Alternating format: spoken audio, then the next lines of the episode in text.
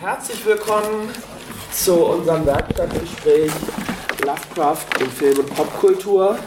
Wir haben keine Mühen gescheut, wir haben einen Gast aus Stuttgart, wir haben einen Gast aus München, wir haben mehrere Gäste aus dem Ruhrgebiet. Äh, ganz kurz, wir sind natürlich ein Filmfest, deswegen wird der Schwerpunkt auf Film liegen. Wir reden aber natürlich auch über Lovecraft im Rollenspiel, über Lovecraft in der Musik, Lovecraft im Comic. Aber zunächst die Bühne frei für den Mann hier im Spotlight, Huan Wu. Herzlich willkommen, ich bin froh, dass du da bist. Ja.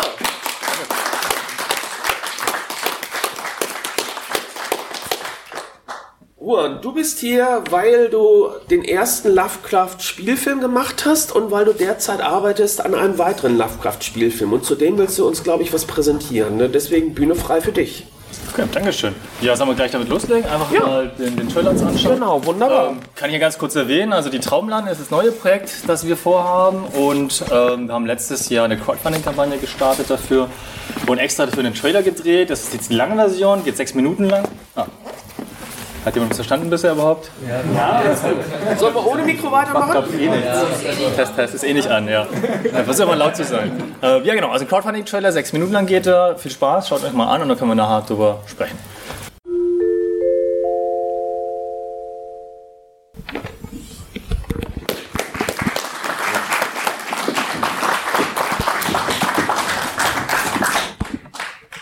Wunderbar. Jetzt äh werden wir gehört. Und wir werden mitgeschnitten von Tobi Kloppisch vom Deep Red Radio. Das freut uns natürlich. Ne? Bin jetzt zwar erstaunt, aber kannst du gerne machen, Tobi. Ja, äh, Juan, das äh, beeindruckend natürlich ist noch eine andere Hausnummer als äh, dein erster Film, beziehungsweise dein erster öffentlicher Film. Du hattest da vorher, glaube ich, schon ein Fanprojekt. Magst du vielleicht ja, über deine ersten beiden Filme ganz kurz was sagen, bevor wir über The Dreamland sprechen? Genau, zum Werdegang, das ist glaube ich gar nicht schlecht. Die Farbe läuft ja übrigens auch, äh, bis wahrscheinlich die meisten jetzt, äh, auch in der Nacht um 23 Uhr im Lovecraft Filmblog, äh, Lovecraft at Midnight Fan, äh, genau. Filmblog. Ja. Äh, also wer noch nicht gesehen hat, kann sich da das Ganze mal auf große Leinwand auch ansehen.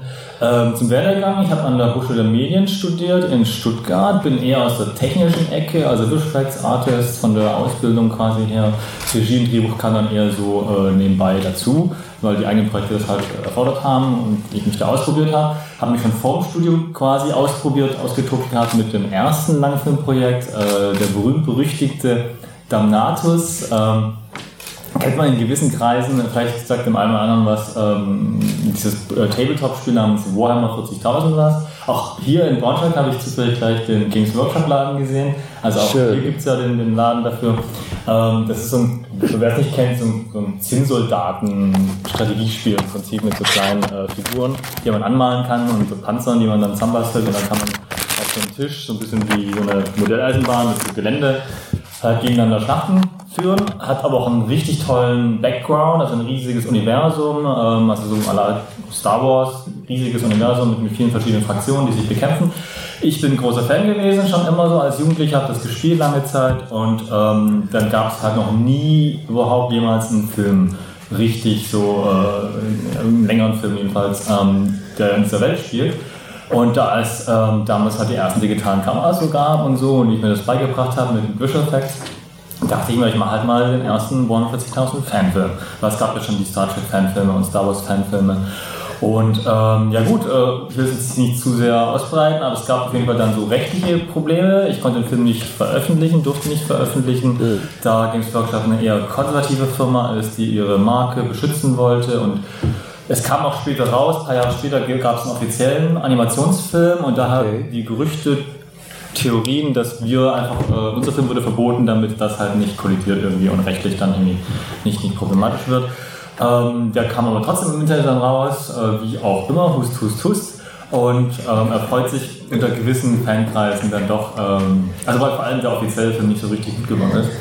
Ähm, er freut sich da dann unter den Fans äh, eine gewisse, ja, also es gibt viele, die den schon mögen. Aber man kann jetzt nicht vergleichen mit dem, was ich mittlerweile mache. Natürlich war das mit, mit Kumpels, Freunden großteils nur Amateurdarstellern, äh, wenigen professionellen Darstellern und natürlich auch wenig Erfahrung äh, gemacht, genau. Das war vor dem Studium. dann kam das Studium ähm, und nach dem Studium quasi wollte ich ähm, Abschlussfilm machen und das war dann auch direkt dann die Idee, was ist mit H.P. Lovecraft, den habe ich während dem Studium entdeckt.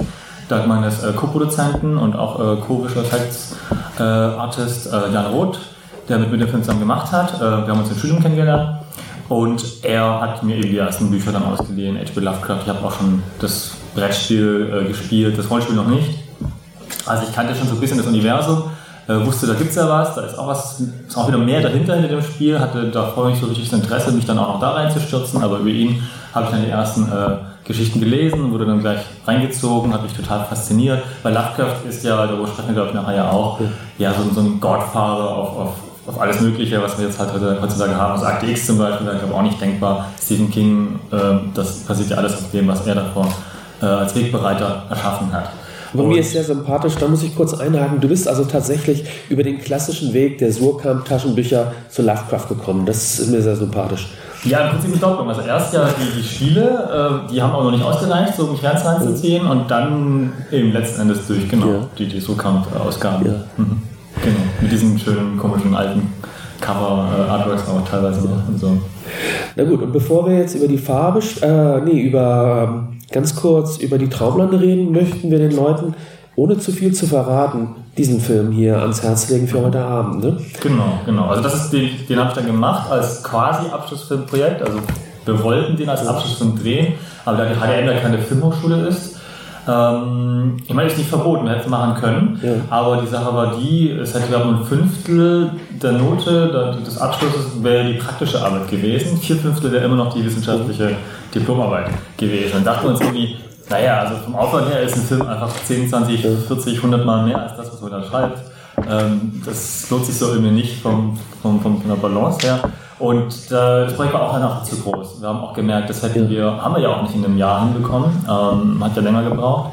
Das hätten wir unter dem Zeitdruck des Studiums, ähm, des Abschlusses nicht machen können. Daher haben wir dann einfach erst zu Ende studiert quasi, also beide jeweils äh, unsere Diplomarbeit geschrieben. Irgendwie irgendwann wird das Thema rausgesucht und schnell halt erledigt und dann halt den Film gedreht. Mit eigenem Geld nur, überhaupt keine Hilfe auch von, von ja, nirgendwo halt und mit ganz wenig Geld äh, den hinbekommen. Und ja, genau, da kann man ja dann heute Abend, nachdem der Film dann lief, äh, über den dann nochmal konkret sprechen.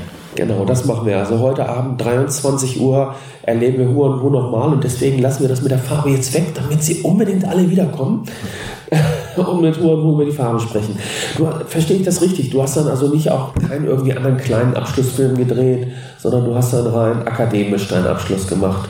Richtig, genau. Okay, gut. Ja, also Dreamlands. Ich habe mal nachgeguckt, der ist, äh, der Trailer, den hast du am 22.06.2014 auf YouTube gestellt. Was ist seitdem passiert? Äh, Moment, wann äh, hochgestellt? 22.06.2014 habe ich geguckt bei äh, YouTube. Ah, ja, ja, ja, also zumindest war das die offizielle Veröffentlichung halt über deinen Account.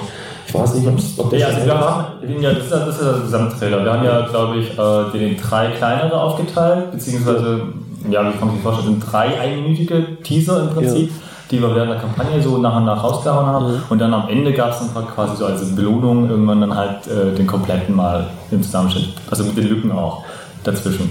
Das heißt, das Projekt Deswegen, ist eigentlich schon noch älter. Genau, genau. Also wir haben äh, 2013 gedreht im Sommer in ja. Böblingen. Ist auch ganz lustig, diese Hütte da ist äh, denkmalgeschützt. Das war das Gebäude des ehemaligen Flughafens Stuttgart. Ja. Ähm, also es gibt ja mittlerweile schon seit vielen Jahrzehnten den aktuellen Stuttgarter Flughafen. Davor gab es einen kleineren bei Böblingen, der als Militärflughafen dann verwendet worden ist. Da waren die Amerikaner dann eben auch stationiert. Und ähm, entweder die haben den gebaut oder vielleicht davor schon, weiß ich nicht, ähm, so einen komischen Bretterbau, wo man halt wirklich, äh, damals ging man da rein und hat äh, sich da die ähm, Ausweise abstempeln lassen. Oh. Und Drumherum gibt es davon gar nichts mehr vom Flughafen, nur noch dieses einzige komische kleine äh, Brettergebäude, das dürfen sie nicht abreißen. Drumherum ist jetzt ein Neubaugebiet, äh, man hat das Flugfeld jetzt auch entfernt, der wird, äh, also komplett ist mittlerweile auch voll mit Wohnhochhäusern und so, aber zwischendrin steht dieses komische kleine, diese komische kleine Hütte, ähm, die auch mittlerweile, glaube ich, verpachtet worden ist und jetzt auch zum Restaurant irgendwie nochmal umrenoviert worden ist. Aber damals war es eine Bruchbude ähm, ich habe auch gesucht nach einer Hütte, um eben den Trailer drehen zu können. Und da gab es halt den Tipp von einem Arbeitskollegen, ähm, ich fahre jeden Tag mit der S-Bahn vorbei, meinte er, ähm, sehe das von der S-Bahn aus, da ist eine komische Hütte mittendrin in Böblingen. und äh, haben uns angeguckt und war perfekt und dann haben wir da gedreht, genau. Okay, also mehr S-Bahn fahren überhaupt öffentliche Verkehrsmittel. Ja, noch nicht so weit suchen, weil manchmal ist das Glück einfach ganz, ganz nah. wir haben auch ein bisschen so rumgeguckt, was könnte man denn in Saarbrücken, oder Saarland oder so finden, wo es ein bisschen ländlicher ist noch und so, oder, oder Österreich oder so, aber dann direkt vor der Haustür. Ja. ja. Und das war im Prinzip dieser Trailer, um dein Projekt äh, dann auch zu pitchen, dass du ein Crowdfunding Kampagne starten. Genau, also zur Farbe kann man ja sagen, also sehr erfolgreich auf Festivals. Ähm, wir haben im Eigenvertrieb und auch mit äh, Verbündeten, zum Beispiel ja auch hier unsere Kollegen von der HBHS, ja. ähm, die mit Call of Cthulhu und Risk Conductors ja auch hier vertreten waren. Äh, die haben unseren Film in Amerika für uns lange Zeit verkauft und wir ihren Film wiederum hier in Deutschland. So ein bisschen äh, gegenseitig unterstützt dabei. Also hat sich super verkauft und äh, kommt bei den Fans sehr gut an äh, weil er ja auch sehr, sag ich mal, textnah ist, ja. sehr, sehr nah dran an dem, was Lovecraft auch ausmacht. Ähm, und ja, im Prinzip die drei Filme gelten ja momentan so als die, die beliebtesten unter den, den Lovecraft-Fans. Sind der Goldstandard. Muss, muss, ja, nee, kann man äh, ohne äh, ohne da rot zu werden, behaupten, auch als selber, als einer der drei daher, Ja, dachte ich mir halt eben als nächstes, was, machen jetzt, äh, was kommt als nächstes? Ja. Äh, es war einfach klug, natürlich weiter bei den Lovecraft-Fans zu bleiben, die man jetzt ja begeistern konnte natürlich ja. und da ich selbst Lovecraft-Fan bin.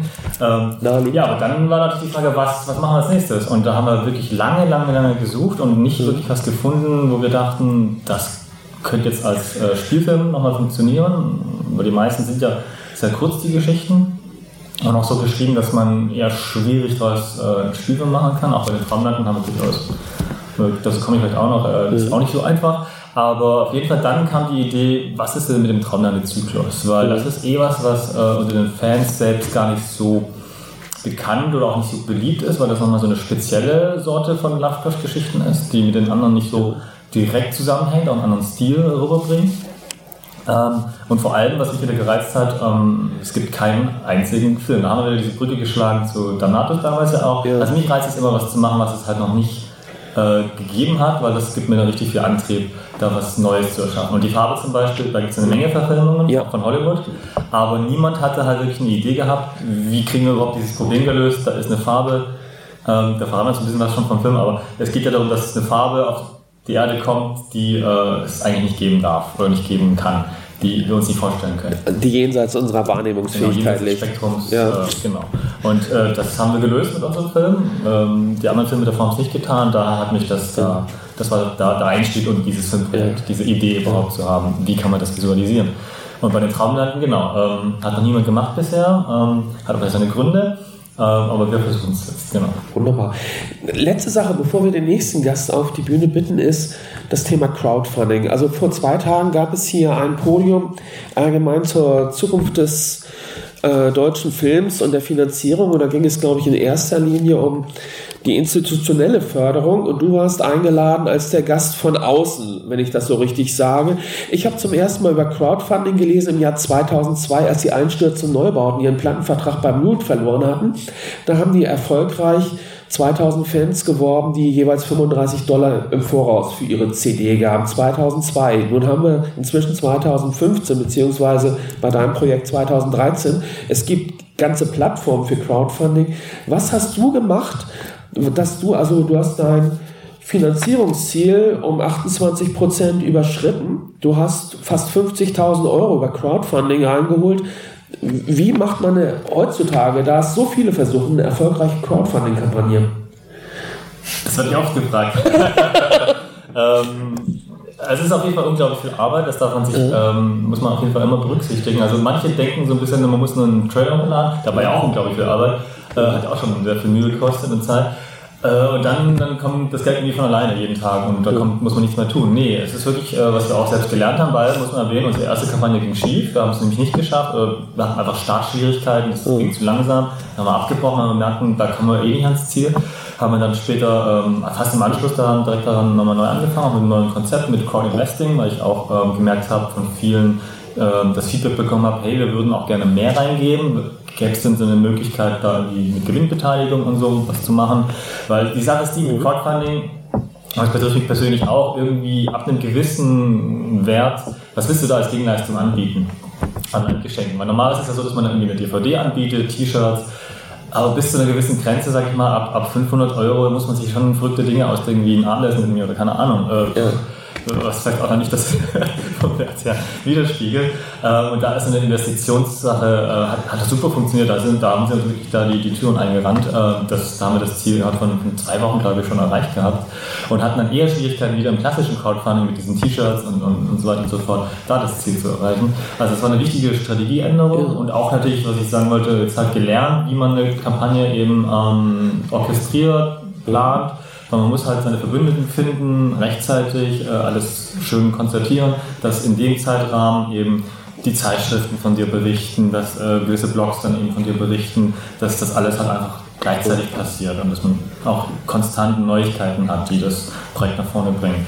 Und ja, es ist ein Volltime-Job, also man, würde sagen, wenn man eben, ein, also wir haben auch eine große Summe ja hier äh, gebraucht, für kleinere Projekte trifft das jetzt sicherlich nicht so zu, aber wer in derselben Größe was vorhat, der sollte auf jeden Fall einplanen, dass eine Person wirklich Vollzeit dran arbeitet.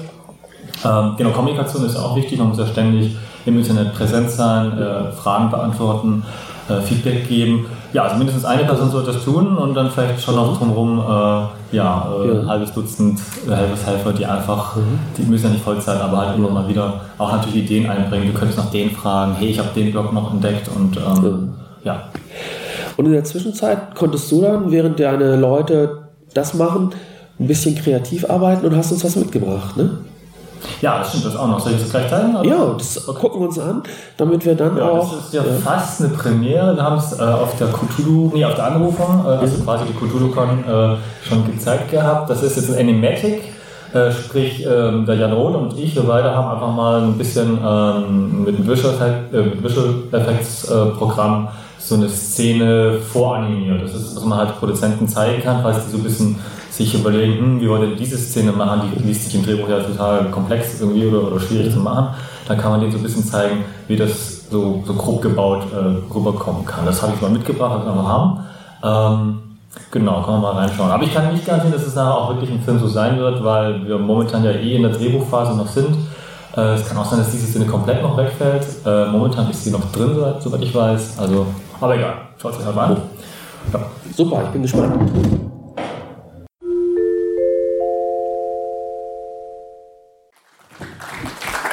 Weltpremiere dann 2017 in Braunschweig, ne? Ja, vielleicht zur aktuellen Situation. Ähm, wir wollten eigentlich ja schon dieses Jahr drehen, äh, oder die, die Drehvorbereitung auf jeden Fall beginnen und eigentlich ja dann eben äh, die Produktion auch bis 2017 quasi hoffentlich abschließen. Hat sich jetzt alles massiv verzögert. Die Sache ist einfach die, dass äh, wir nach dem erfolgreichen Crowdfunding eben von vielen Stimmen aus der Branche gehört haben, hey, ähm, tolles Projekt, sieht super aus, Gratulation und so weiter und so fort, aber ist halt doch kein Plan, mit, mit so wenig Geld jetzt versuchen, äh, hier auf Ach und Krach einen Film zu drehen. Klar, mit die Fahrer hat es ja funktioniert, ist auch riskant gewesen, aber auch jetzt keine berühmten Schauspieler und ähm, wer den Film anschaut, jetzt heute Nacht wird ja auch sehen, äh, wird jetzt ja auch nicht dann direkt mit Hollywood vergleichbar sein. Ähm, natürlich sind einfach dann Mängel dann da und dann habe ich mir auch gedacht, klar, das ist natürlich nochmal Risiko. Wenn ich die Tritrauma jetzt nochmal mit, mit so wenig Geld machen möchte, wird es auf jeden Fall ähm, eventuell Schwierigkeiten können halt entstehen dabei. Der Film kann darunter leiden. Daher haben alle gemeint, geht auf den normalen Weg jetzt und äh, sprich mit der Filmförderung, sprich mit Produzenten, sprich mit Investoren, geh rein in die Filmbranche und, und schau mal, was passieren kann. Haben wir gemacht dieses Jahr, haben wir genutzt dafür und äh, erstens haben wir Filmförderung bekommen. Also ich habe jetzt die Drehbuchförderung aus Baden-Württemberg. Äh, das heißt, man bekommt Geld, erstmal, dass ich davon so ein bisschen leben kann und schreiben kann und nichts anderes tun muss, was schon mal ganz gut ist, äh, dass man Kopf frei hat dafür und Zeit dafür und auch vor allem, dass man den Dramaturgen bezahlen kann, also ins Boot holt, der dann professionell drüber schaut, Feedback gibt, was äh, auch mir sehr hilft, da eine andere Stimme zu haben, ähm, um einfach die, die, das Drehbuch zu verbessern und dann eben zu optimieren. Ähm, also in diesem Prozess stecken wir jetzt gerade. Und das andere ist, dass wir jetzt ähm, den, dass wir den Film sowohl mit diesem Trailer als auch noch weiteren Materialien bei Co-Produktionsmärkten auf der ganzen Welt äh, beworben haben wurden auch genommen. Es gibt zum Beispiel so einen großen Genre-Film-Co-Produktionsmarkt in Montreal. Äh, zu dem Fantasia Film Festival dort, eines der größten Genre-Festivals der Welt. Und äh, wurden von 150 Einreichungen, da wurden glaube ich 15 Projekte ausgewählt und eins davon war eben die Traumlande. Das ist so ein bisschen wie Speed-Dating, da setzt man sich hin für so 10 Minuten immer, dann kann man sich mit äh, Produzenten aus Amerika kurz treffen, über das Projekt sprechen, E-Mail-Adressen austauschen, haben wir gemacht.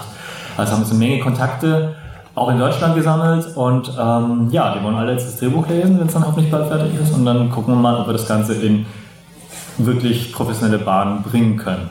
auch obwohl es ein unorthodoxer Weg jetzt war, aber wir sind auf gutem Wege und äh, müssen einfach die Daumen jetzt mal drücken. Das heißt aber trotzdem, dass wegen Zeitfaktor das alles sich jetzt massiv verzögert. Da sieht man mal wieder, wie, wie ewig lange halt diese normalen Wege dauern. Filmförderungen haben ja auch verschiedene Zeitfenster. Du kannst ja auch nur dann beim einen Bundesland erst dich bewerben, musst gucken, dass du es hast, das, das Geld aus dem einen Bundesland, dann gehst du zum nächsten Bundesland oder zum ganz anderen Land. Ähm, und dann, das dauert halt einfach Ewigkeiten. Ist leider so. Aber super, du bist im System angekommen. Also Lovecraft geht in den Mainstream. Aber ich, hadere damit. okay, danke, Juan. Ja, dann möchte ich äh, unseren zweiten Filmgast auf die Bühne bitten. Sascha Remminger. Sascha, du hast uns auch äh, Bildmaterial mitgebracht. Deine beiden Filme sind bereits gestern gelaufen. Und äh, wer war gestern da und hat Fragment 1890 gesehen? Okay, dann wird das jetzt ganz spannend, weil ihr jetzt von Sascha was gezeigt bekommt. Ne? Also, was hast du mitgebracht? Ja, hallo erstmal. Und ähm, ich habe, nachdem gestern eine Arbeitsfassung gezeigt wurde, ne, ähm, habe ich jetzt einfach noch ein paar Standbilder, die äh, so ein bisschen, ähm, ich sag mal, einen Eindruck von unserer Postproduktion und von äh, dem Look, den der Film final haben wird, vermitteln. Ähm, ist jetzt eher äh, Spezialeffekte lastig, sage ich mal. Es sind auch noch ein paar Bilder, aber ja, dann würde ich sagen, wir fangen einfach mal mit dem ersten Bild an. Vielen Dank, Sascha. Ich denke, da hast du uns allen Appetit gemacht auf die finale Fassung, die du ursprünglich bei uns zeigen wolltest. Äh, ich hoffe, es ist nicht zu weit weg. Vielleicht äh, in Deutschland, das wäre schön. Dann würde ich auf jeden Fall anreisen und wir anderen sicherlich auch.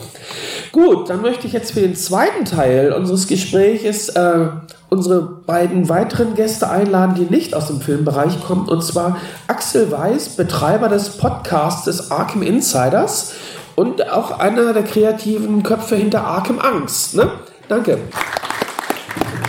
Und des Weiteren äh, begrüße ich auf dem Podium Daniel Neugebauer. Er ist hier der Vertreter der Deutschen Lovecraft-Gesellschaft. Ja, wir haben äh, vier Mikrofone für fünf Personen. Das ist jetzt im Moment aber nicht das Problem, weil wir zu Anfang einsteigen möchten gerne mit eurer persönlichen Beziehung zu Lovecraft, dass ihr ein bisschen über den Hintergrund erzählt. Und von Huan haben wir das ja schon gehört. Und deswegen würde ich mal sagen, ihr drei seid jetzt dran und ich gebe an Sascha. Okay, ähm, ja. Ich bin eigentlich ähm, also ich habe schon immer ein Fable für fantastische, ähm, ich sag mal, das fantastische Genre gehabt, sowohl in ja, Bewegtbild als auch in schriftlicher Form. Also schon sehr früh angefangen mit Gruselgeschichten zu lesen und ähm, ich war früher auch leicht zu erschrecken als Kind. Insofern war, kam da vielleicht der Reiz her, sich dann umso mehr mit sowas zu beschäftigen. Insofern äh, komme ich eigentlich über fantastische Literatur im weitesten Sich und ab da, wo man alt genug war, sich dann in Horrorfilme zu, hineinzuschmuggeln ins Kino, ähm, nicht ganz legal, oder äh, sich einen Videothekenausweis zu ergaunern, ähm, ja, konnte man dann dieser Vorliebe dann auch der ähm, ja, Gestalt frönen, dass man das dann auch im Bewegtbild gesehen hat.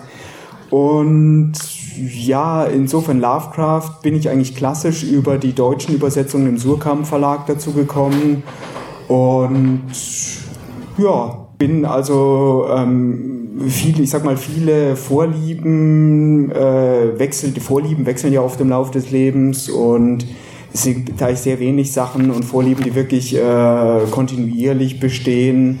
Und es hat sich eigentlich erst so jetzt im Lauf der letzten ähm, Jahre wirklich so herauskristallisiert, dass Lovecraft ist etwas, wo ich wirklich eine Beziehung dazu entwickelt habe, wo ich sage, da ist einfach ein bisschen äh, jetzt mehr Bezug als jetzt zu anderen fantastischen Autoren. Äh, war, ich war mal ein glühender Clive Barker-Fan, jetzt finde ich ihn immer noch gut, aber es ist jetzt nicht so, dass ich irgendwie darauf, drauf, drauf schaue, was er jetzt als nächstes schreibt oder ob er noch schreibt oder was er überhaupt macht.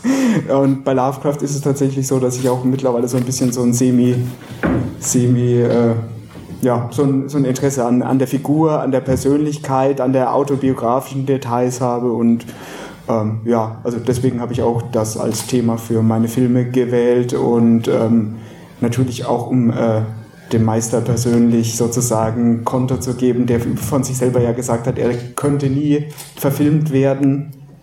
Ähm, und ich sage, er hat recht und er hat nicht recht. Es wäre schon zu seiner Zeit eigentlich möglich gewesen und es ist möglich ähm, und heutzutage mehr als sonst, aber es ist unmöglich, weil es ähm, Filme wären, die aus der, äh, ich sag mal, aus der Mainstream-Sichtweise äh, unverkäuflich sind. Oder zumindest wird das geglaubt. Oder also Filme, die eher für ein kleineres Publikum wären und nicht für einen großen Massenmarkt. Insofern wird es praktisch nicht gemacht. Theoretisch wäre es möglich. Ja, meine Lovecraft-Begegnungen, die liefen eigentlich so ähnlich ab wie bei Sascha. Ich war auch mit 13, 14 Jahren ein großer Fan von fantastischer Literatur, insbesondere Horrorgeschichten.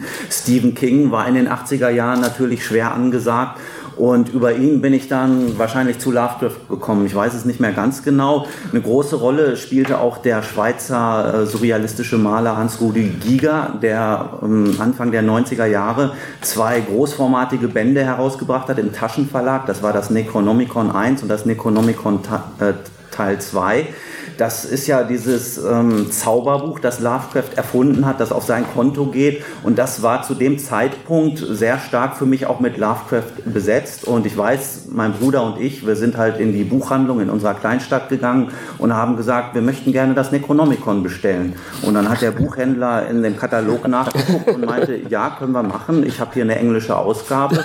Ich melde mich dann in ein paar Wochen. Und so ist es dann auch gewesen. Ähm, da kam was an aus New York. Und zwar ist das ein, wirklich ein Necronomicon. Das ist mittlerweile ein relativ bekannter Hoax. Also es ist ein Fake. Als Simons Necronomicon ist das bekannt. Das hat ein gewisser Simon in den 70er Jahren geschrieben und es ist eine relativ schlechte Ansammlung von Zaubersprüchen ähm, und hat wenig mit Lovecraft zu tun, geht so ein bisschen in die Okkultismus-Richtung, lehnt sich auch an den Chef-Satanisten Alistair Crowley an. Äh, für Lovecraft-Fans wahrscheinlich nicht so ergiebig, aber uns hat es natürlich trotzdem angefixt und wir haben uns auch gleich dran gemacht, es zu übersetzen. Mehr als anderthalb Seiten haben wir allerdings nicht geschafft. Ähm, ja, das war Lovecraft und Giga und das Necronomicon und wie bei Sascha hat es für mich war von Anfang an auch ein sehr starker visueller Bezug da. Ich fand einfach dieses Artwork geil. Ähm, mich hat alles horrormäßige angefixt und da war halt der Grundstein erstmal gelegt für mich. Und dann kam natürlich noch die Musik hinzu. Auch das ist bei Sascha ähnlich, wie ich vorhin im äh, Vorgespräch schon erfahren habe. Äh, Heavy Metal war ganz schwer angesagt. Metallica, Call of Cthulhu, das bekannteste Instrumental auf der Ride the Lightning LP auch andere Bands haben sich immer wieder äh, auf Lovecraft bezogen. Iron Maiden natürlich, so eine weitere bekannte Band.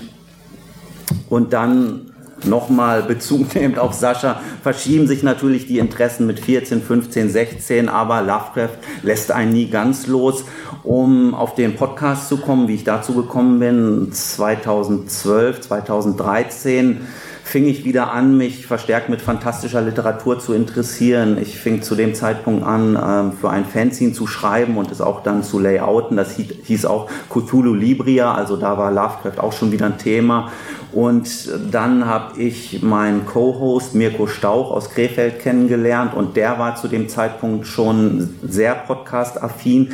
Er hatte ein Interview zu dem Zeitpunkt mit Andrew Lehman gemacht von der H.P. Lovecraft Historical Society. Er hatte ein Interview mit Chris Lackey und Chad Pfeiffer vom HP Podcraft gemacht. Das ist eigentlich so der Lovecraft-Podcast, ähm, den es äh, in der englischsprachigen Welt gibt. Und ich meinte zu ihm, lass uns irgendwas Lovecraft-mäßiges machen. Ich möchte das so ein bisschen jetzt in festere Bahnen lenken. Und er hat gesagt, okay, aber ich will den Podcast machen. Dann habe ich gesagt, ich bin dabei. Ich habe zwar noch nie einen Pod Podcast gemacht, aber ich lasse mich da jetzt drauf ein. Und es war seine Erfindung, den äh, Podcast Arkham Insiders zu nennen. Und ja, am 20. August 2013 zu Lovecrafts Geburtstag ging es halt los. Und inhaltlich kann ich ganz kurz sagen, für die Leute, die den Podcast nicht kennen, wir behandeln im Moment nicht die Geschichten von H.P. Lovecraft, sondern wir gehen sehr strikt biografisch vor, chronologisch als großer Leitfaden, als roter Faden dient uns die ähm, zweibändige Biografie des führenden Lovecraft-Forschers S.T. Joshi namens I Am Providence, die noch nicht auf Deutsch erschienen ist. Da hangeln wir uns wirklich von einem Jahr zum anderen. Wir befinden uns jetzt im Jahr 1923. Das ist ein sehr bedeutender Zeitpunkt und das ist auch die aktuelle äh, Podcast-Episode.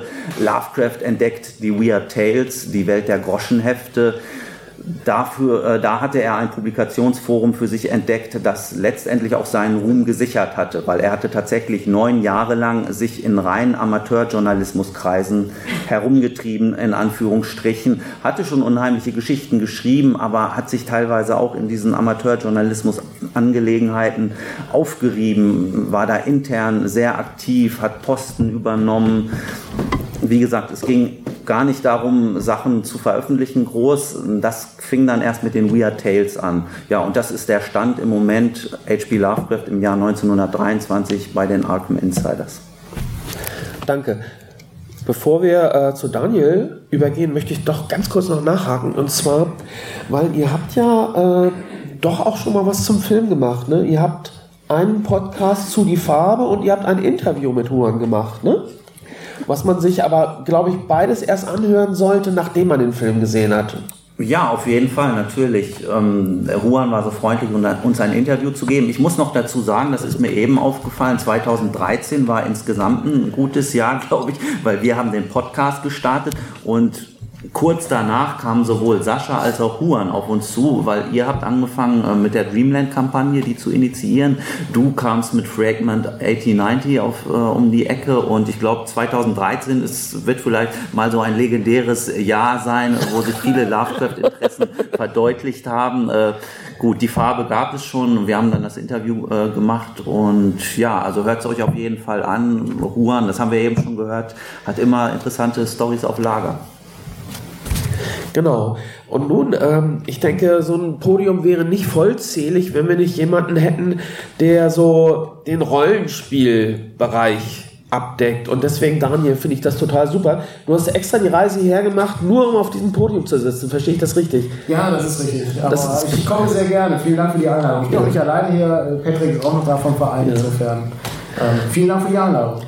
Ja, dann erzähl du uns mal was über deinen Zugang zu Lovecraft und dann natürlich auf jeden Fall über äh, Pegasus Verlag, bei dem du ja, glaube ich, tätig bist und über die Lovecraft-Gesellschaft. Ja, also bei mir ist der Zugang ein bisschen anders, wobei ich mir gewünscht hätte, in einen Buchladen zu gehen, um das Necronomicon zu bestellen. Das ist eine super Geschichte, das ist toll. Ähm, bei mir war es eher so, ähm, ich äh, habe eben sehr lange Rollenspiel gespielt und wir kamen irgendwann zu dem Punkt, dass wir die normalen Fantasy-Sachen eigentlich nicht mehr so mochten und wir wollten gerne was anderes spielen. Und es gab eben dieses Spiel, das nennt sich Cthulhu und das spielt in den 20er Jahren in Amerika und auch in Deutschland und es basiert eben auf den Geschichten von H.P. Lovecraft. Und wir dachten, das klingt eigentlich gar nicht schlecht. Und ein Freund von mir, der Matthias, mit dem zusammen ich auch einen Podcast mache, genauso wie mit dem Patrick, die, äh, der hatte mir gesagt, ähm, dieses Spiel basiert auf den Geschichten von H.P. Lovecraft den kannte ich nicht. Ich kannte Edgar Allan Poe. Er sagte, ja, der ist äh, sozusagen der neue Edgar Allan Poe. Und daraufhin fing ich an, diese Geschichten zu lesen. Und es war der erste Band, war aus dem ähm, Surkamp Verlag. Das ging auf der Schwelle. Und da habe ich alle Geschichten gelesen, war sehr angetan und habe mir dann auch alle anderen Surkamp-Bücher gekauft und die auch noch gelesen. Das Spiel haben wir dann anschließend auch gespielt und ist immer noch sehr gut. Und äh, wie ich schon gehört, ich äh, bin sozusagen bei Pegasus tätig als äh, Redakteur und betreue diese Spielerei. Ich bin einer von dreien und unter meine Obhut fällt dann immer ein Buch zu dieser Spielerei. Ähm, dann haben wir anschließend äh, ein, ein Fanzine gemacht, äh, weil es Umstrukturierungen gab im Verlag und die haben immer ein, ein zweijährliches Magazin rausgebracht. Das Magazin wurde dann eingestellt und dann haben sich ein paar Verrückte gefunden, die gesagt haben, es wäre schön, wenn dieses Magazin weiter existieren würde, also haben wir Cthulhu's Ruf gegründet. Das ist jetzt äh, mittlerweile seit acht Ausgaben gibt es äh, das, also seit äh, vier Jahren. Und wir haben dann überlegt, ähm, dass wir eigentlich auch noch mehr machen wollen als nur Rollenspiel und es, äh, wir auch generell schon uns für die Literatur interessiert haben und auch mit Axel und mit Mirko hatte ich schon einen Podcast gemacht äh, zum Thema 120 äh, Jahre Lovecraft und 125 Jahre Lovecraft. Und dann dachten wir, es wäre schön, noch einen Verein zu haben, um sozusagen einen Anlaufpunkt zu bieten für die ganzen Leute, die sich irgendwie für Lovecraft interessieren. Wir haben oft auf den Messen haben wir Leute, die sagen, Cthulhu kommt mir irgendwie bekannt vor, ist es nicht von diesem Lovecraft? Ja, das stimmt.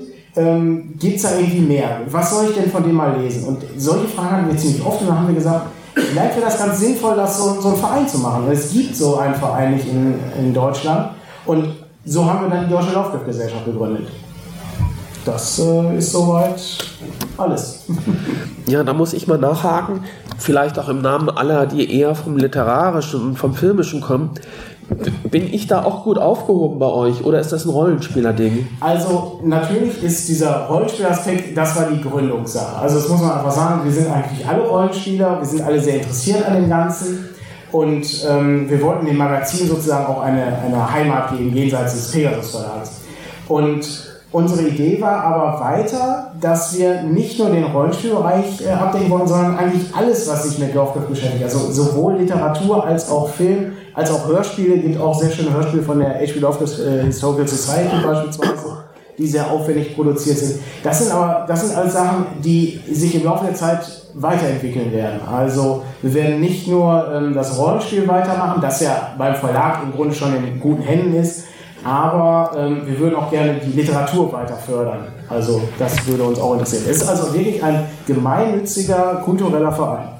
Ich glaube, da muss ich beitreten. Nur, du bist ja, glaube ich, schon beigetreten, ne? Ja, ja, klar, das ist nicht Ich bin ja auch Rollenspieler und ja, die Hoffnung ist halt, dass immer große Filme rauskommen und dann Ja, zum Beispiel. auch die ganzen, ich meine, das war bei der Tolkien-Gesellschaft ja auch so, da, da war ich früher ein bisschen aktiver, äh, Ah, okay. ich bin ein großer Tolkien-Fan und da gibt es ja auch die Tradition schon lange in den amerikanischen, englischen äh, Bereichen, Tolkien-Societies, die haben ja auch äh, irgendwann gesagt, wir brauchen eine, Deu eine Tolkien-Gesellschaft, eine deutsche, ähm, und die haben auch das erlebt, als dann plötzlich die Peter Jackson-Filmtrilogie aufkam, plötzlich jeden Tag Ja, Anrufe genau. von irgendwelchen Redakteuren von diesen kleinen regionalen äh, äh, Zeitungsgeschichten, die irgendwie meinten, ja, ihr seid doch jetzt die Spezialisten hier, ich habe euch gegoogelt und äh, Ja. mir ganz kurz, habt ihr fertige Texte, die irgendwie, genau, und das ist ja vielleicht was demnächst dann auch mit uns passieren wird. Ja, genau. Oder die Sherlock Holmes Gesellschaft gibt es ja auch. Also, ne, das sind auch alles, ist nicht, auch alles so Sachen. Ähm, ist immer ganz gut, so einen Anlaufpunkt zu haben, die, was die Sachen vielleicht auch ein bisschen bündelt.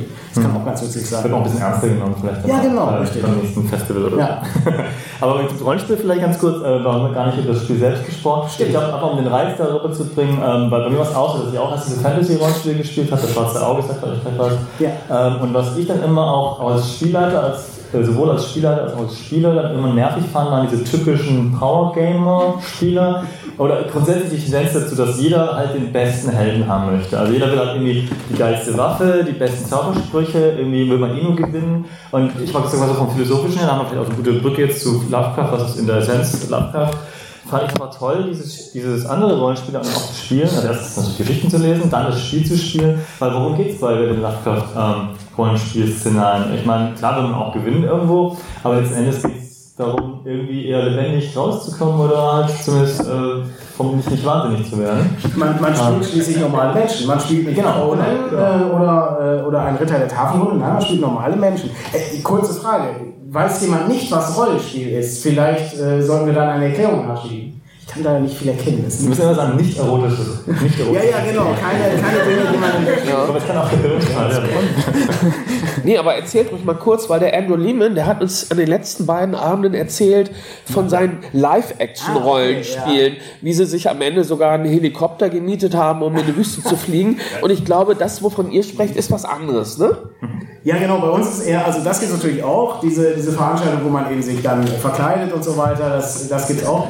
Ähm, was, äh, was ich allerdings meine, ist das, was man am Tisch spielt, also das Tischrollenspiel, das Gesellschaftsspiel. Und ähm, da hat man eben ähm, ein, ein typisches Charakterblatt, auf dem seine einzelnen ähm, Eigenschaften und Fertigkeiten aufgeschrieben sind und so weiter. Aber da hier vorhin kein Finger hochgegangen ist, kann, kennt wahrscheinlich alle schon Rollenspiel. Das ist eine super Sache. Ähm, insofern brauche ich wahrscheinlich gar keine große Erklärung von dem Spiel zu machen, wenn das ohnehin schon bekannt ist. Das Cthulhu-Rollenspiel ist auch wahrscheinlich allen bekannt, oder? Da hinten ist, äh, hebt sich eine Hand. Das ist. Äh, Ah, alles klar, sehr gut. Also, ähm, im Gegensatz zu, zu den normalen Rollenspielen spielt man tatsächlich normale Leute. Also, man kann sich das gut vorstellen. Ähm, es ist die, äh, es die 20er Jahre, irgendwo in Boston, in so einer schönen kleinen Vorortsiedlung und ne, du spielst einen Polizisten und kriegst plötzlich einen Anruf, dass äh, eine Nachbarin gesehen hat, äh, wie äh, ihr, ihr Nachbar gegenüber irgendwas ganz Merkwürdiges im Keller macht.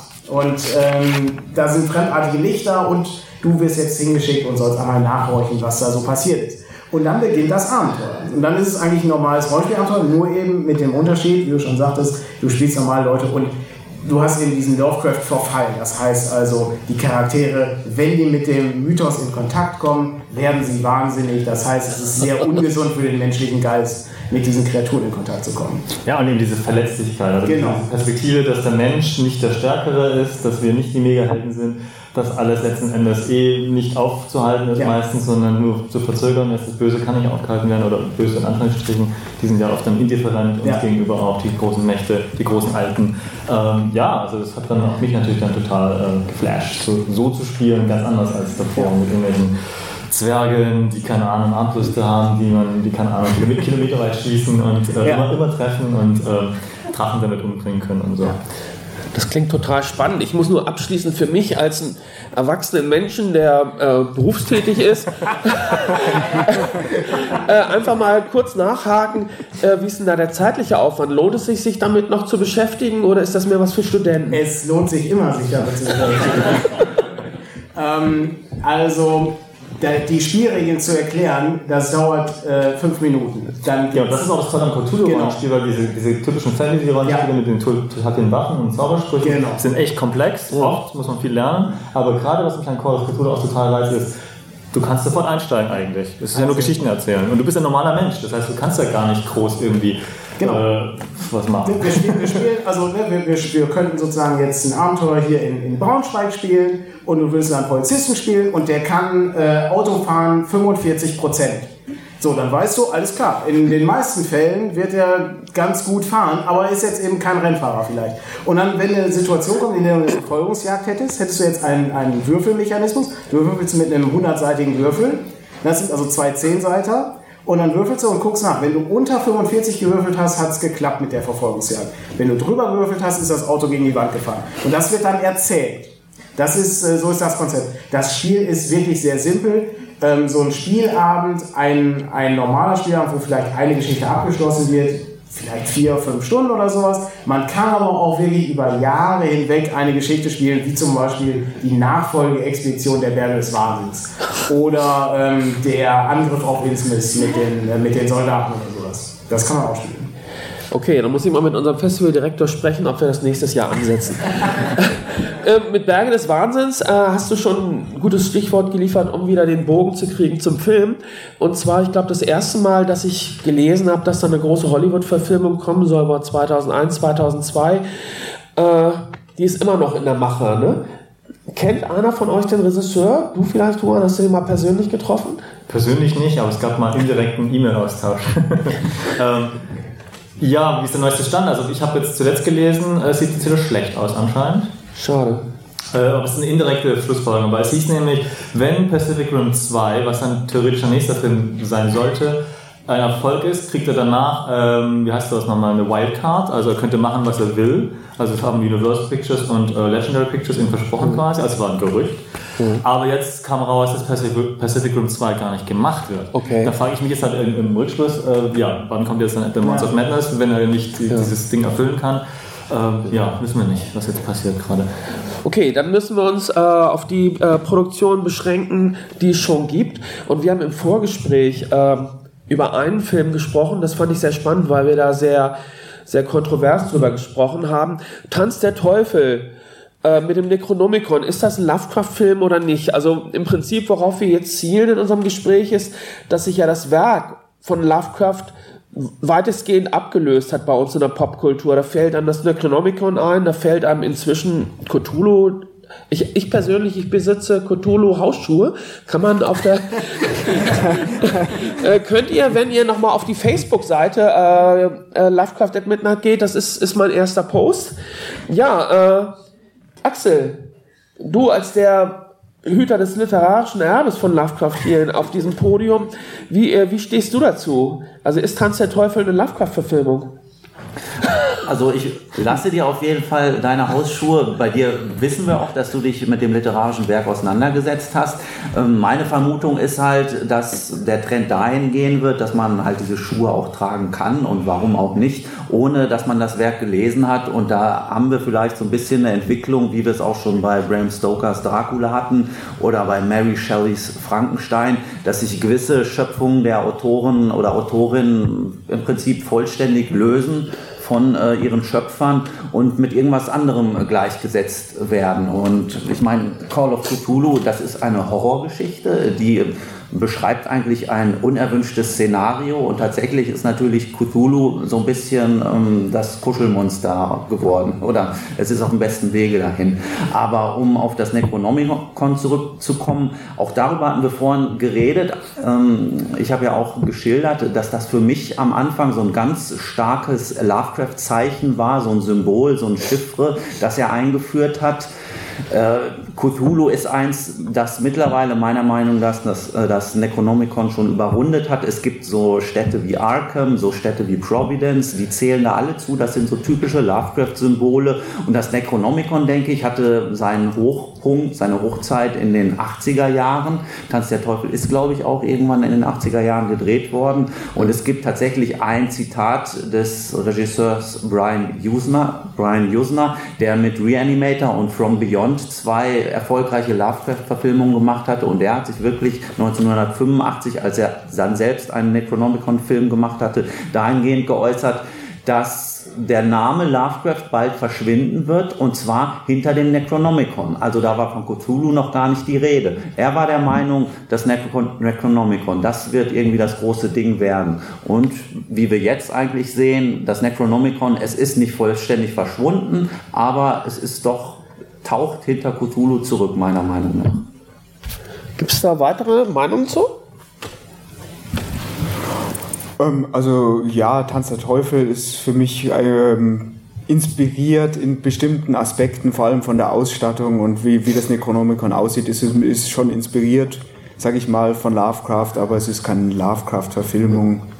Ähm, ich glaube, ähm, das ist ja auch für, für, für den Huan und für mich als Filmemacher so ein bisschen äh, auch, auch die Motivation gewesen, dass es wenig wirklich authentische oder authentisch wirkende, was nicht unbedingt das gleiche ist. Also äh, Verfilmungen von oder Adaptionen von H.P. Lovecraft, Geschichten oder Motiven gibt. Insofern, ähm, das ist eigentlich bisher immer noch so, so, ein, so ein Vakuum, was nur im äh, Low- bis No-Budget-Bereich bisher äh, bedient wurde, jetzt auch mit äh, Andrew Lehmans Call of Cthulhu und äh, anderen Beiträgen und die Farbe und so weiter und Shadow of the Unnameable und Fragment. Das sind ja jetzt Sachen, die, ähm, ich sag mal, im niedrig budgetierten Bereich äh, angesiedelt sind, aber vielleicht, äh, ich denke, es ist gerade nur in diesem Bereich wirklich möglich, ähm, dem Autor gerecht zu werden. Ich halte, also ich erwarte auch nicht viel von At the Mountains of Madness als Hollywood-Verfilmung. Es ist eine, äh, der Aufwand wäre notwendig äh, eines Hollywood-Studios und der Effekte äh, auf dem Niveau und das wäre eine tolle Sache. Aber die Zugeständnisse, die dann in der Handlung und in den Protagonisten gemacht werden müssten, werden das Ganze dann wieder von der Vorlage so entfremden, dass es ähm, nur ein weiterer Science-Fiction-Horrorfilm ist, wie in Hollywood ja auch öfters produziert. Ist so meine Vermutung. Aber zumindest muss man ja sagen, es gibt vielleicht nicht äh, die Filme, die speziell Lovecraft, ähm, ähm, also Name-Dropping betreiben. Also ich würde jetzt, äh, Teufel ist für mich so ein Ding, ähm, ja, kommt das Necronomicon vor ähm, und vielleicht noch so ein paar Aspekte. Aber ich meine, es gibt ja noch eine ganze Latte an Filmen, die sozusagen sehr im Stile Lovecraft sind wo aber überhaupt kein Name-Dropping auftaucht. Zum Beispiel Alien würde ich schon sagen, ist ein ziemlicher Lovecraft-Film. Ähm, dann gibt es natürlich noch. Ja, genau, richtig. Ja, dann natürlich äh, John Carpenter, die Menschen des Wahnsinns oder sowas, wo ein, wo ein Schriftsteller ein Buch schreibt, was die Leute wahnsinnig macht und solche Sachen. Ähm, vielleicht äh, auch hier Stephen King, Der Nebel, was schon die Kurzgeschichte schon sehr Lovecraft-artig ist. Und äh, dann natürlich der Film ebenfalls, ne, da kommt natürlich, äh, auch da kommt Tentakel vor und solche Sachen. Das sind alles Dinge, da tauchen natürlich dann die, die einzelnen Namen nicht auf, also das Branding ist nicht da, aber zumindest von, von thematisch her passt es ganz gut, oder?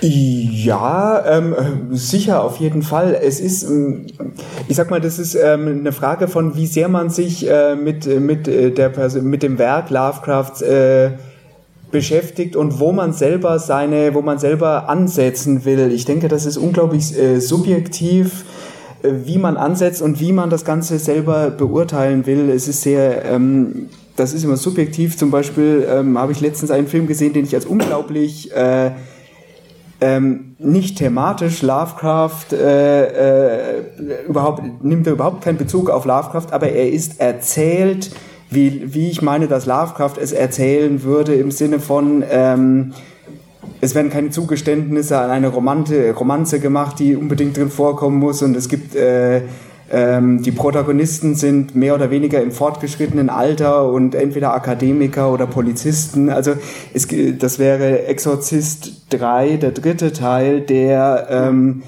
äh, besonders im Director's Cut eine unglaubliche Ernsthaftigkeit hat, keinerlei Humor drin hat, äh, eine unglaublich langsame Erzählweise hat und auch mit den Gruselaspekten unglaublich spart, aber dafür sind die, wenn sie auftauchen, dann umso erschreckender. Ich, ich muss auch zustimmen zu Alien. Alien ist für mich auch ähm, die beste Lovecraft, nicht Lovecraft-Verfilmung, mhm. weil, weil, weil hier die Stimmung stimmt. Also mittlerweile lege ich mehr Wert auf die Stimmung als auf das Name-Dropping oder auf das Necronomicon, weil das Necronomicon war auch in den 90ern schon in äh, Freitag der 13. Teil sowieso, Jason geht zur Hölle, liegt das Necronomicon im Hintergrund auch rum. Also es ist, ähm, es ist tatsächlich, also die, die, die, die, äh, ja, also die kleinen, die kleinen Hinweise und so weiter, die grafischen Hinweise sind nett, aber die sind nicht, nicht also ich suche mehr nach der Ernsthaftigkeit oder nach der, äh, ich sag mal, die Ernsthaftigkeit, äh, die Lovecraft selber betreibt in der Liebe zum Genre. Und ich glaube, das ist das, was mich an Lovecraft fasziniert, ist seine absolute Hingabe an das fantastische Genre und äh, seine absolute, äh, ich sag mal, seine, seine absolute Verweigerung, das Ganze zu verwässern. Also er ist quasi seinem Schema, äh, versucht seinem Schema treu zu bleiben, seinem eigenen, seinen eigenen Regeln zu folgen und sich nicht an die, äh, zu sehr an die Marktgepflogenheiten äh, anzupassen, ähm, was auch so ein bisschen die Unverfilmbarkeit von Lovecraft begründet, weil wenn man es wirklich hundertprozentig ernst nimmt, könnte man das nie als kommerziellen Film machen. Insofern sind es dann oft mehr Filme, die nicht direkt Lovecraft-Verfilmungen sind, aber den Geist treffen oder die Ernsthaftigkeit, so wie äh, Ridley Scott's Alien. Ja, Juan, möchtest du noch so, was ergänzen? Soll ich das sagen? ähm, naja, gibt es eigentlich nichts hinzuzufügen, würde ich sagen. Also ja, klar, Aliens hat definitiv äh, auch für mich, das war vielleicht die Sache auch nochmal wegen, wegen Background, äh, war für mich, glaube ich, auch das Bahnbrechende, den habe ich als Sechsjähriger gesehen. Der ist aber frei ab 16, oder? Damals hier. Keine Also das war die, ich glaub, die erste Aufführung äh, im deutschen Fernsehen, ARD, kam halt spät nachts, meine Eltern haben den angeguckt, äh, ich durfte mitgucken.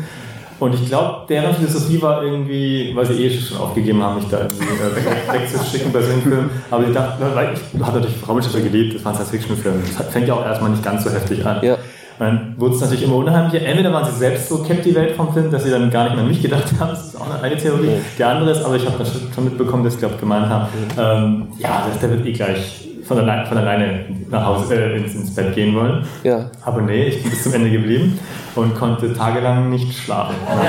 Ja, also ich muss auch.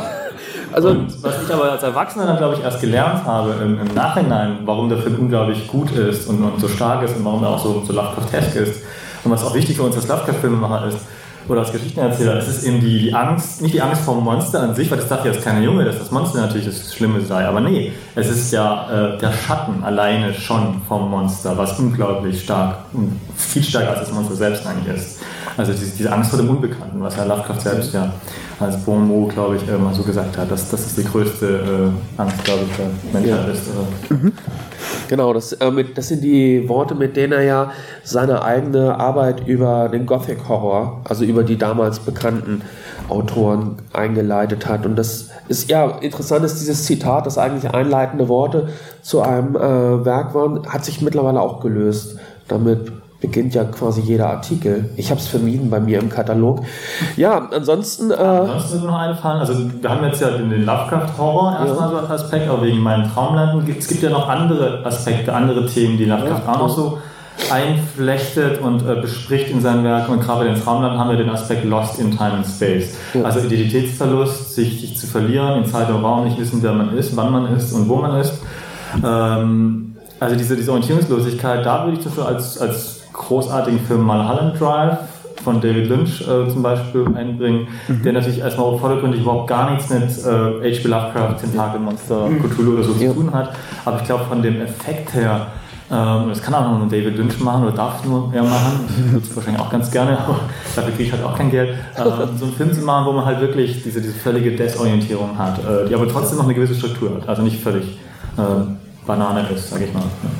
Da hast du einen ganz wichtigen Aspekt, denke ich, noch reingebracht, weil Lovecraft wird häufig reduziert so auf sein Arkham Cycle, so die letzten zehn Jahre, was er geschrieben hat. Und du hast recht, dass er noch andere Facetten hat. Gut, worauf wir die Zeit rennt, das finde ich ganz schrecklich. Offiziell ist mir gesagt worden, ich muss hier um halb fünf raus. Inoffiziell äh, dürfen wir fünf Minuten überziehen. Ich will ganz schnell doch noch, äh, weil ich denke, das ist ein wichtiges Thema und gerade meine beiden Nachbarn links können was dazu sagen. Äh, Lovecraft in der Musik, weil ihr habt da beide, habt da beide mit Kontakt, ne? Du in deiner filmischen Schaffen und du in deinem grafischen Schaffen, ne? Ähm, ja, also ich mache es ganz kurz. Und zwar ist es so, dass äh, bei meinen beiden äh, Lovecraft-Verfilmungen, äh, Shadow of the Unnameable und Fragment 1890, ich jeweils einen Komponisten und Musiker in mir ins Boot geholt habe, der davor schon Konzeptalben, auf Lovecraft basierende Konzeptalben veröffentlicht hat jeweils. Das war also, mir war es wichtig, äh, weil Musik ist gerade beim Horrorfilm und beim fantastischen Film ist ein ganz großer Schlüsselfaktor. Und insofern war es mir wichtig, äh, mit Künstlern zusammenzuarbeiten, die dem in der Materie schon sich so ein bisschen einen Bezug dazu haben und jetzt nicht, ähm, vielleicht nicht unbedingt jetzt irgendwelche Klischees bedienen, sondern da schon ein Gefühl für die Vorlage haben. Und ähm, das ist ganz gut, äh, abschließend zu sagen, man trifft oft Leute, also man trifft viele Leute, die die äh, eben schon, schon mit Lovecraft in Berührung gekommen sind. Und äh, das hilft natürlich bei solchen Projekten, wo man den Leuten nicht erklären muss, wo die Reise hingeht, sondern da ist schon was, worauf man aufbaut. Ja, ich vergesse das immer gerne, dass ich da auch zumindest ein ganz klein wenig in so ein Projekt involviert bin. Zwar, nicht musikalisch, aber für den grafischen Teil. Du hast es eben schon gesagt. Ich hatte 2014, habe ich den Wunsch verspürt, äh, mit einem Bekannten ein gemeinsames Kunstprojekt zu machen. Also er ist der Soundmensch, ich mache mehr so die grafischen Arbeiten. Und das ist eigentlich interessant, weil das ist jemand, der weder aus der Heavy Metal noch aus der Wave- und Gothic-Szene kommt, sondern er ist auch als Kind der 80er Jahre sehr stark elektromäßig geprägt gewesen. Äh, Synthi-Sounds, ähm, Joy Division, solche Sachen, da fährt er sehr drauf ab. Aber er kannte auch Lovecraft. Also ich musste ihm da nicht groß was erklären. Und ich habe gesagt, hier hast du nicht Lust. Wir nennen die ganze Sache Arkham Angst. Die und die Geschichten so, lass dir da mal was zu einfallen. Mir schweben da so Sachen vor wie ein Mix aus gesprochenen Passagen, dann irgendwelchen Samplings und es muss halt irgendwie so ein düsterer Elektrosound sein. Und dann fing er an, da ähm, die ersten Sachen zu erstellen. Ich fand das gut. Nachdem wir ungefähr ein knappes Jahr damit beschäftigt waren, ergab sich das so dann, dass ein Bekannter von uns in Dienstlaken ein äh, Kunstprojekt gestartet hat, Kunststadt Lehrraum. Da sollten ähm, Lehrstände bespielt werden an einem Wochenende in der Innenstadt. Und da wurden wir gefragt, ob wir da nicht was zu machen wollten. Und dann haben wir gesagt, ja, gerne. Und dann haben wir halt eine Installation vorbereitet. Wir wussten nicht, was wir für einen Raum bekommen. Also alle Künstler haben verschiedene Räumlichkeiten bekommen. Wir haben eine total abgewrackte Pizzeria bekommen bekommen, also wo riesige Öllachen noch waren und wir natürlich, ja yeah, super, genau richtig für uns.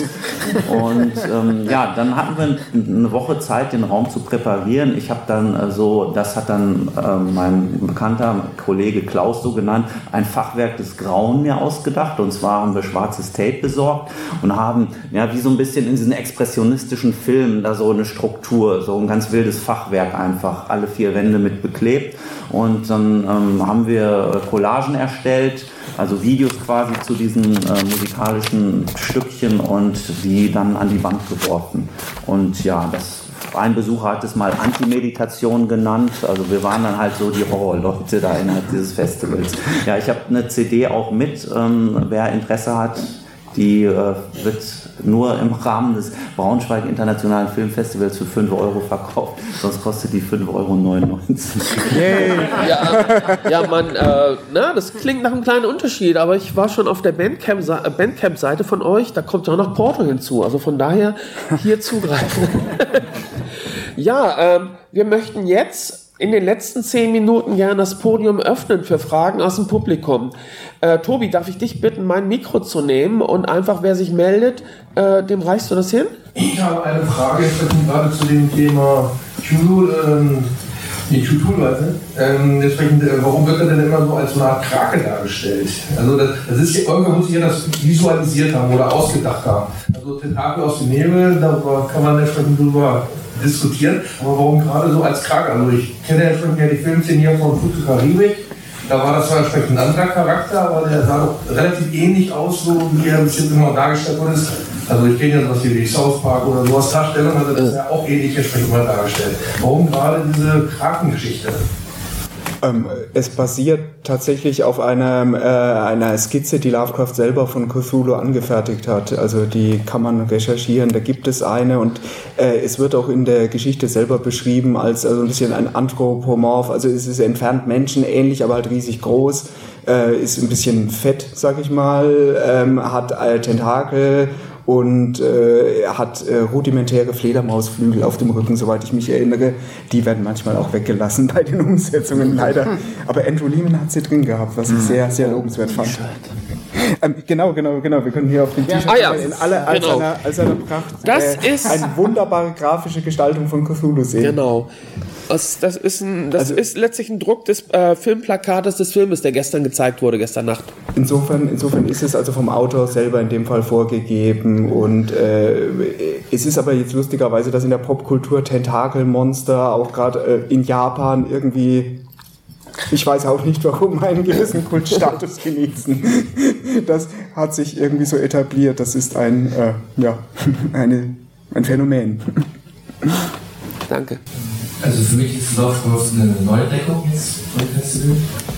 Und äh, meine Frage wäre zum Einstieg, wo fängt man da an? Also wo könnte ich anfangen, irgendwie etwas zu lesen oder mich zu informieren? Also, ähm, das ist zum Beispiel ein so ein Ding, womit wir auch bei dem Verein äh, versuchen, irgendwie was zu machen. Ähm, wir haben so eine Postkarte gemacht, die wird jetzt noch gedruckt, aber ähm, auf der Homepage wird die, wird die dann auch äh, auftauchen. Es gibt so ein paar Geschichten, die richtig, richtig gut sind. Er hat sehr viel geschrieben, es sind auch Sachen bei, die nicht so gut sind. Die sollte man vielleicht eher zum Schluss lesen oder vielleicht auch gar nicht. Kann man auch machen. Ähm, Wir reden nach gleich noch. also, ich, ich glaube schon, dass es einen Unterschied gibt zwischen, äh, sagen wir mal, ähm, die Farbe aus dem All und, ähm, weiß nicht, kühle Luft oder so. Moment, du hast eben gesagt, er hätte Geschichten geschrieben, die nicht so gut sind. gut. Ähm, und kühle Luft ist eine äh, wunderbare Kurzgeschichte. Ja, aber nicht, nicht Vergleich zu Chaos 3 zum Beispiel, die meiner Meinung nach die beste Geschichte ist, die er geschrieben hat. Aber gut, konkret wo fängt man an? Ähm, es gibt mehrere, ähm, mehrere Sammelbände. Ähm, soweit ich weiß, hat der Fester Verlag so ein, so ein zwei Bände rausgebracht, die nicht alle Geschichten abdecken, aber glaube ich mit die wichtigsten. Äh, du kannst mich gerne ähm, korrigieren, falls, falls, falls das fehlt. Es gibt ähm, im Surkamp äh, Verlag gab es immer noch irgendwie Best of H.P. Lovecraft und äh, H.P. Lovecraft Horror ähm, Geschichten, das war auch so eine Sammlung. Da fehlen ebenfalls Sachen. Ähm, wenn man die komplette Sache haben will, gibt es einmal, ich glaube, das gibt es gar nicht mehr. Das war die Edition Fantasia, hat mal eine sehr schöne Ausgabe gebracht, die sehr teuer war. Äh, das waren irgendwie fünf Bände, da waren alle Stories von ihm drin ähm, und mit irgendwie Einleitung von Marco Frenschkowski, der noch Sachen dazu geschrieben hat. Ähm, es gibt aber, glaube ich, auch im Fester Verlag die Einzelbände, das sind sechs oder sieben Einzelbände ähm, wo auch alle Geschichten versammelt sind. Ich äh, glaube, das waren so die wichtigsten Sachen. Ja, man muss auch dazu sagen, dass er ja gemeinfrei ist, weil er ja schon seit langem tot ist. Also dazu. seit mehr als 70 Jahren, deswegen ähm, in Europa auf jeden Fall definitiv gemeinfrei. Also sprich, du kannst alle Geschichten online lesen. Du gibst alle, ich weiß nicht, ob, äh, alle Doch, doch, doch, aber auf Englisch. Und ich, ich, so, auf Deutsch? ich, Ja, gut. ich, muss, ja, ich muss sagen, also Lord auf Englisch ist doch mal. Ja. Auf Englisch Wow. anfangen. Also, ich ich fand's, probier's ich einfach. fand's schwer. Okay, ja, sehr gut. Schreib auf der, wir sind bei Facebook, schreib bitte, äh, wie, wie die Geschichte gefallen hat. Vor allen Dingen, nachdem du dann Pigments Modell, die Musik des Erik Zahn und äh, die Farbe aus dem All gelesen hast. Würde mich interessieren, also ganz ehrlich, es, es, letztendlich ist es Geschmackssache auch, ne, muss man auch sagen. Aber es ist guter Einwand zu sagen, dass Ja. natürlich das schwierig ist mit Englisch, Ja. weil Lovecrafts Stil ist sehr speziell, äh, verwendet, sehr, verwendet sehr viele seltsame Adjektive, wissenschaftliche Begriffe. Da muss man dann, man muss nicht, aber man kann dann halt theoretisch manches nicht verstehen und Ja. muss dann vielleicht mit dem Wörterbuch dann arbeiten. Aber es hat- ist auch reizvoll, wenn man nicht alles versteht. Das kommt noch dazu. Ja. Also ich, äh, ich- da kann Axel wahrscheinlich noch mehr zu sagen. Äh, die, ähm, also selbst die Zeitgenossen Lovecrafts müssen ja dann doch teilweise mal nachschlagen, was äh, die einzelnen Adjektive bedeuten, oder?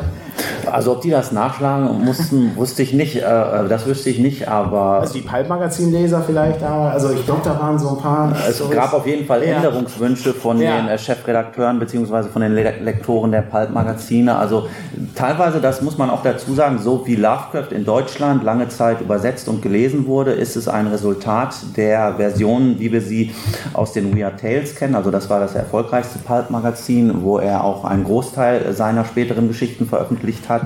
In Amerika ist man mittlerweile dazu übergegangen, wirklich die Fassung äh, sogenannter letzter Hand wieder drucken zu lassen, ohne diese Bereinigung, wie sie dann für diesen Zeitschriftenmarkt ähm, erfolgt sind, äh, ohne die zu berücksichtigen, sondern wirklich so, wie Lovecraft sie geschrieben hat. Aber gut, das, da geht man wirklich schon also sehr ins Literaturwissenschaftliche. Ich denke, die deutschen Übersetzungen sind okay, wie sie auf dem Markt sind. Ja, ähm, ich habe die unangenehme Aufgabe, immer mal auf die Uhr zu gucken und äh, sozusagen hier den Spaß, äh, die Spaßbremse zu geben. Ich möchte aber sagen, weil hier die nächste Vorstellung erst um 17 Uhr beginnt, denke ich, spricht nichts dagegen, wenn wir uns gleich noch nach draußen setzen und wer einfach noch Fragen an einen unserer vier Gäste hat, kann die sicherlich im kleinen Rahmen noch stellen.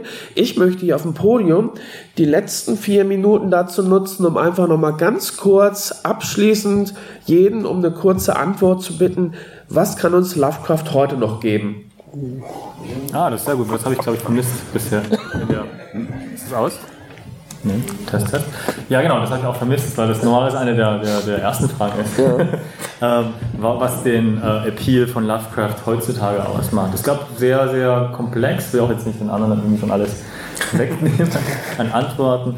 Ähm, ich hatte jetzt neulich äh, ein Interview mit dem Filmdienst, ähm, mit einem Redakteur von dort, und der hat dann, also er von seiner Seite aus das eingebracht, das fand ich interessant, deswegen will ich das wiedergeben. Ähm, er hat dann gefragt quasi, ähm, kann es denn vielleicht sein, dass man als Leser, als Fan, ähm, also es geht ja darum, dass diese großen Alten unglaublich mächtig sind und unglaublich indifferent. Also diese, diese Naturkräfte, Mächte, die sind ja nicht metaphysisch, das sind keine Götter in dem Sinne, äh, keine religiösen Götter, sondern wirklich äh, physische irgendwo Götter, ähm, die über einem stehen, dass man in der Fresskette als Mensch dann ganz unten steht quasi. Ähm, und was ist der Reiz daran? Und er meinte, vielleicht ist es deswegen so reizvoll, weil wir uns da drin spiegeln, dass eigentlich wir die großen Alten sind. Also es ist die Angst eigentlich vor uns selbst, wenn wir Umweltzerstörung uns anschauen, Kriege, das ganze Chaos, Kapitalismus, wo uns führt, wohin kann das Ganze führen, diese ganze aktuellen Ängste, die wir ja haben in der Gesellschaft, in der westlichen.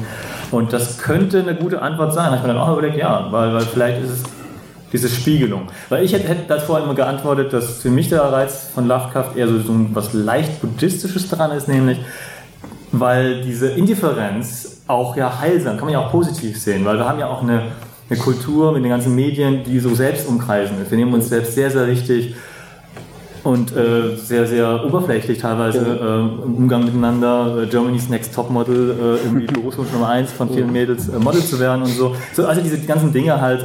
Und da ist dann Lovecraft einfach so eine schöne Backpfeife, so eine, so, eine, so, eine- so, eine- so, eine- so, eine- Sitzflut, die einfach drüber geht und es bleibt nichts mehr übrig danach. Ist natürlich nicht schön, das ist Fantasie, aber es ist so ein bisschen bereinigend, sage ich mal. Das wäre so meine persönliche Antwort dann. Okay, danke.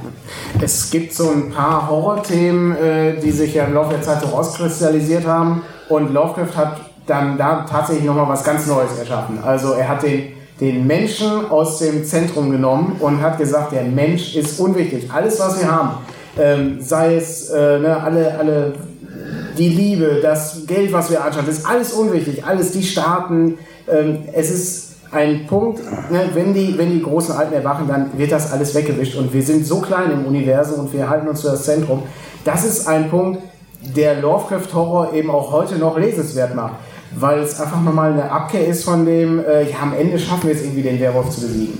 Nein, am Ende können wir die, ne, am Ende sind wir nicht, äh, können wir die tiefen Wesen nicht besiegen. Nein, wir sind Teil dieser tiefen Wesen. Wir sind schon seit langer Zeit Teil davon.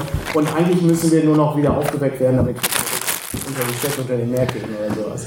Das ist nochmal so ein Punkt, wo ich sagen muss, ja, das, ähm, das eben das gibt es eben nicht so oft. Also seitdem ist auch, glaube ich, nur noch der Zombie hinzugekommen als neues als neuer Horror-Trope. Sonst, ähm, sonst gibt es keinen neuen Horror-Trope bisher. Darum, darum ist es noch lesenswert, meiner Meinung nach. Ähm, ja, also ich mache es kurz. Ich sag mal, ich versuche es mal so ambivalent wie möglich zu machen, weil ich glaube, ähm, Lovecraft hat äh, so viele Facetten, die er in seinen auch unterschiedlichen Werken mit aufbringt, dass ähm, dass jeder für sich selber rausfinden muss, wenn er Lust hat, sich mit dem Werk zu beschäftigen, denn ähm, Lovecraft selber unglaublich, äh, auch aus heutiger Sicht, unglaublich, äh, relativ kontrovers ähm, oder, oder, oder sag ich mal, ähm, aneckt vielleicht mit manchen seiner Ansichten. Aber das Spannende ist, ist, dass man sich wirklich ähm, es nach jedem Aspekt lesen kann, der einen selber interessiert was bei mir zum Beispiel äh, auch Lovecrafts unglaubliches Fable für Architektur und Beschreibungen von äh, Kunstwerken oder architektonischen Details betrifft, da hat er ein Fable dafür. Und das ist was, was andere Autoren zum Beispiel komplett weglassen würden. Aber er vermittelt über seine eigene Vorliebe, die er mit reinbringt, äh,